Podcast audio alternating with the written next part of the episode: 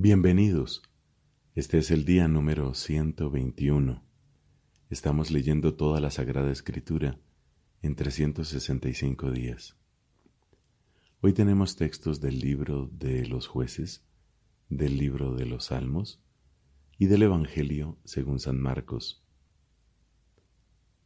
Pidamos junto con toda la Iglesia la gracia del Espíritu Santo para recibir esta palabra con ese mismo espíritu con que fue inspirada.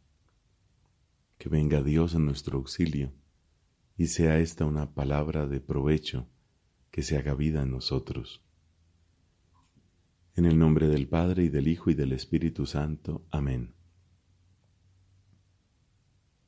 Del libro de los jueces, capítulo 15. Después de un tiempo, mientras se cosechaba el trigo, Sansón fue a visitar a su mujer llevando un cabrito y dijo, Quiero estar a solas con mi mujer en la habitación. Pero el padre de ella no lo dejó entrar, diciendo, Pensé que ya no la querías y se la di a tu compañero. Quédate en cambio con su hermana menor, que es más hermosa. Sansón le replicó, Esta vez seré inocente del daño que voy a causar a los filisteos Sansón se fue y cazó trescientos chacales. Luego tomó unas antorchas, ató a los animales por la cola de dos en dos y les colgó una antorcha entre las colas. Prendió fuego a las antorchas y soltó a los chacales por los sembrados de los filisteos. Así les quemó las gavillas, el trigo todavía en pie y hasta los viñedos y olivares. ¿Quién ha hecho esto? preguntaron entonces los filisteos. Fue Sansón, el yerno del Tisita, les respondieron. Lo hizo porque su suegro le quitó a su mujer y se la dio a su compañero. Entonces los filisteos subieron y quemaron a aquella mujer y su familia. Sansón les dijo, ya que me hacen esto, no voy a parar hasta vengarme de ustedes y los golpeó a más no poder dejándolos maltrechos. Después bajó a la cueva de la roca de Etam y se quedó allí. Los filisteos subieron a acampar en Judá e hicieron una incursión por Lejí. Los hombres de Judá les preguntaron, ¿por qué han subido contra nosotros? Ellos le respondieron, Subimos para llevar atado a Sansón y hacer con él lo que él hizo con nosotros. Entonces tres mil hombres de Judá bajaron hasta la cueva de la roca de Etam y dijeron a Sansón, ¿No sabes que los filisteos nos tienen dominados? ¿Qué nos has hecho? Él les respondió, Yo los traté como ellos me trataron a mí. Ellos replicaron, Bajamos para entregarte atado en manos de los filisteos. Sansón les dijo, Júrenme que no son ustedes los que me van a matar. No, no te mataremos, le respondieron. Solo queremos llevarte atado y entregarte a los filisteos. Entonces lo ataron con dos cuerdas nuevas y lo sacaron de entre las rocas. Cuando estaban por llegar a Lejí, los filisteos le salieron al encuentro dando gritos de triunfo. Entonces el Espíritu del Señor se apoderó de él. Las cuerdas que sujetaban sus brazos fueron como hilos de lino quemados por el fuego, y las ataduras se deshicieron entre sus manos.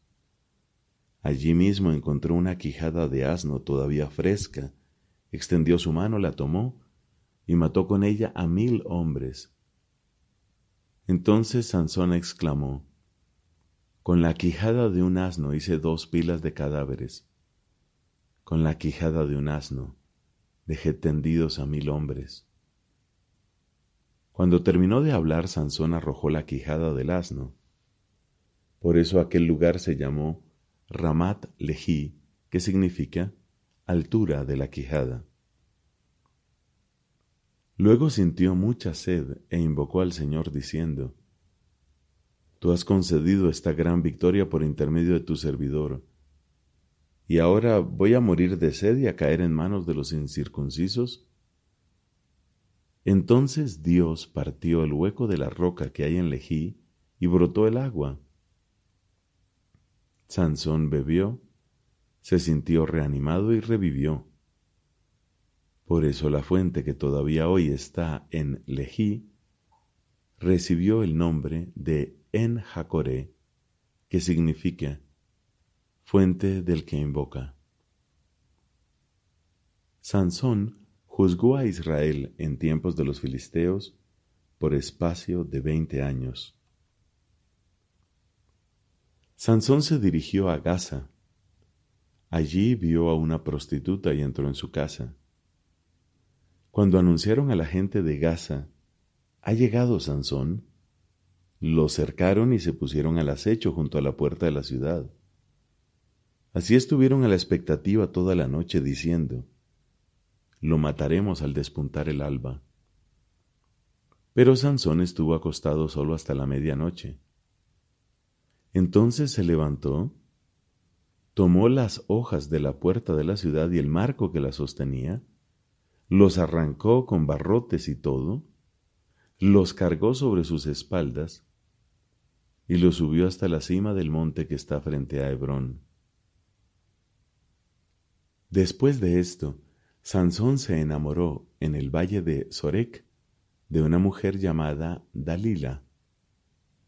Los príncipes de los filisteos fueron a verla y le dijeron, Sedúcelo y averigua de dónde le viene esa fuerza tan enorme y qué podríamos hacer para atarlo y tenerlo sometido. Te daremos cada uno mil cien ciclos de plata.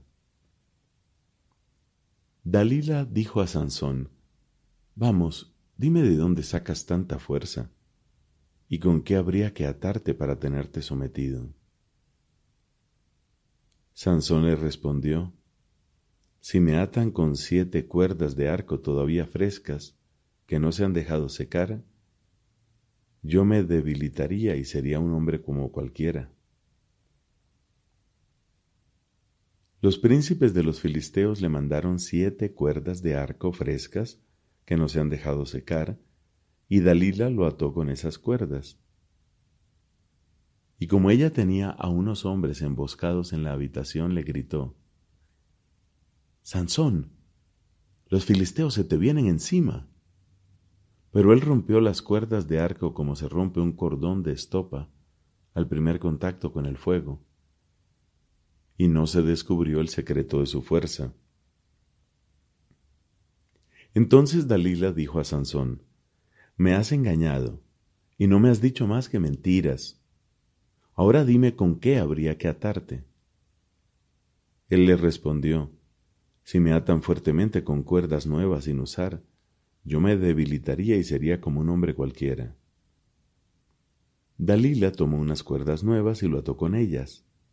Luego gritó, Sansón, los filisteos se te vienen encima. En la habitación había gente emboscada, pero él rompió las cuerdas de sus brazos como si fueran un hilo. Dalila dijo a Sansón, Hasta ahora me has estado engañando, no me has dicho más que mentiras. Vamos, dime con qué habría que atarte. Sansón le respondió, si entretejes las siete trenzas de mi cabellera con la urdimbre de un tejido y las fijas con una clavija de telar, yo me debilitaría y sería como un hombre cualquiera. Entonces ella lo hizo dormir, entretejió las siete trenzas de su cabellera con la urdimbre de un tejido y las fijó con una clavija. Luego le gritó, Sansón, los filisteos se te vienen encima. Él se despertó de su sueño y arrancó la clavija y el tejido, y no se descubrió el secreto de su fuerza. Entonces ella le dijo, ¿Cómo puedes decir que me quieres si tu corazón no está conmigo? Ya me has engañado tres veces y no me has revelado de dónde sacas tanta fuerza. Y como todos los días lo acosaba con sus palabras, y no dejaba de importunarlo, fastidiado ya hasta de la vida, él le abrió todo su corazón y le dijo, La navaja no ha pasado nunca por mi cabeza, porque estoy consagrado a Dios desde el seno de mi madre. Si me cortaran el cabello mi fuerza se apartaría de mí, me debilitaría y sería como los demás hombres. Dalila comprendió que él le había abierto todo su corazón y mandó llamar a los príncipes de los filisteos diciendo, Suban esta vez, porque me ha revelado todo su secreto. Los príncipes de los filisteos fueron a verla, llevando el dinero convenido. Luego ella durmió a Sansón sobre sus rodillas y llamó a un hombre que le cortó las siete trenzas de su cabellera. Así él comenzó a debilitarse y su fuerza se apartó de él. Dalila gritó, Sansón, los filisteos se te vienen encima. Al despertar de su sueño, Sansón pensó, Saldré del paso como las otras veces y me libraré. Pero no sabía que el Señor se había apartado de él. Los filisteos lo tomaron prisionero, le vaciaron los ojos y lo hicieron bajar a Gaza. Allí lo ataron con una doble cadena de bronce, y él hacía rodar el molino en la cárcel. Pero su cabello comenzó a crecer apenas cortado. Los príncipes de los filisteos se reunieron para ofrecer un gran sacrificio a Dagón, su dios, y para hacer grandes festejos. Ellos decían, nuestro Dios nos ha puesto en las manos a Sansón, nuestro enemigo. Y al verlo, la gente alababa a su Dios diciendo, Nuestro Dios nos ha puesto en las manos a Sansón, nuestro enemigo, al que devastaba nuestro país y multiplicaba nuestras víctimas. Cuando todos estuvieron muy alegres, dijeron, Llamen a Sansón para que nos divierta. Entonces trajeron a Sansón de la cárcel, y él estuvo haciendo piruetas delante de todos. Después lo pusieron de pie entre las columnas. Sansón dijo al niño que lo llevaba de la mano, Déjame palpar las columnas que sostienen la casa para apoyarme en ellas. El edificio estaba repleto de hombres y mujeres, allí estaban todos los príncipes de los filisteos, y en la azotea había unos tres mil hombres y mujeres que se divertían mirando a Sansón. Entonces Sansón invocó al Señor con estas palabras. Señor, acuérdate de mí y devuélveme la fuerza por esta sola vez, para que pueda vengarme de los filisteos de un solo golpe por la pérdida de mis dos ojos. Luego palpó las dos columnas centrales que sostenían el edificio y se apoyó contra ellas poniendo sobre una su brazo derecho y sobre la otra su brazo izquierdo. Y exclamó, Muera yo junto con los filisteos. Después empujó con toda su fuerza, y el edificio se desplomó sobre los príncipes y sobre toda la gente allí reunida. Los que él mató al morir fueron más numerosos que los que había matado en toda su vida. Sus hermanos y toda la familia de su padre bajaron y se llevaron el cadáver. Luego subieron de nuevo y lo sepultaron en la tumba de su padre Manoach, entre Sorá y Estaol. Él había juzgado a Israel durante veinte años. Palabra de Dios. Te alabamos, Señor. Salmo número 119 versículos del 49 al 64. Acuérdate de la palabra que me diste, con la que alentaste mi esperanza. Lo que me consuela en la aflicción es que tu palabra me da la vida. Los orgullosos se burlan de mí como quieren, pero yo no me desvío de tu ley. Me acuerdo, Señor, de tus antiguos juicios, y eso me sirve de consuelo. Me lleno de indignación ante los pecadores, ante los que abandonan tu ley. Tus preceptos son para mí como canciones, mientras vivo en el destierro. Por la noche, Señor, me acuerdo de tu nombre y quiero cumplir tu ley. Esto me ha sucedido porque he observado tus mandamientos. El Señor es mi herencia. Yo he decidido cumplir tus palabras. Procuro de todo corazón que me mires con bondad. Ten piedad de mí conforme a tu promesa. Examino atentamente mis caminos y dirijo mis pasos hacia tus prescripciones. Me apresuro sin titubear a cumplir tus mandamientos. Los lazos de los malvados me rodean, pero yo no me olvido de tu ley. Me levanto a medianoche para alabarte por tus justas decisiones. Soy amigo de todos tus fieles, de los que cumplen tus leyes. La tierra, Señor, está llena de tu amor. Enséñame tus preceptos. Padre, te da gloria a tu Hijo en el Espíritu Santo, como era en el principio, ahora y siempre, por los siglos de los siglos. Amén.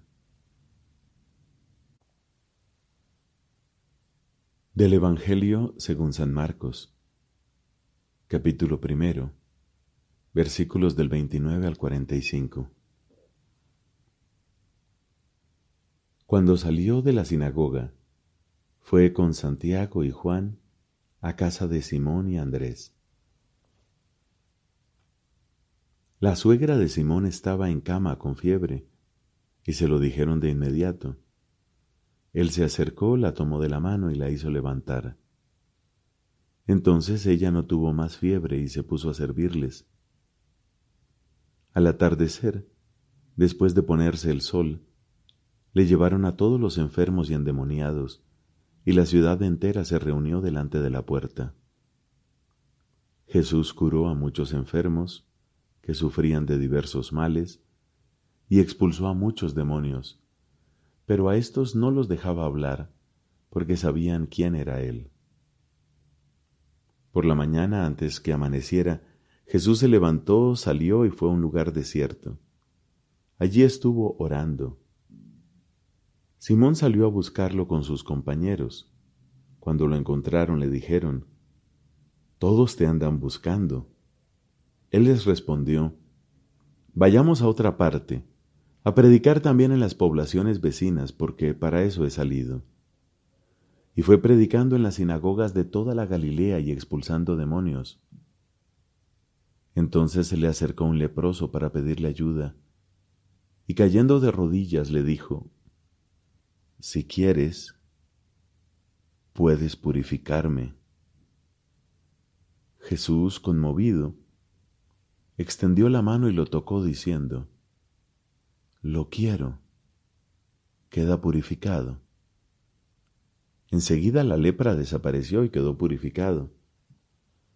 Jesús lo despidió advirtiéndole severamente, No le digas nada a nadie pero ve a presentarte al sacerdote y entrega por tu purificación la ofrenda que ordenó Moisés, para que les sirva de testimonio. Sin embargo, apenas se fue, empezó a proclamarlo a todo el mundo, divulgando lo sucedido, de tal manera que Jesús ya no podía entrar públicamente en ninguna ciudad, sino que debía quedarse afuera, en lugares desiertos, y acudían a él de todas partes. Palabra del Señor. Gloria a ti, Señor Jesús.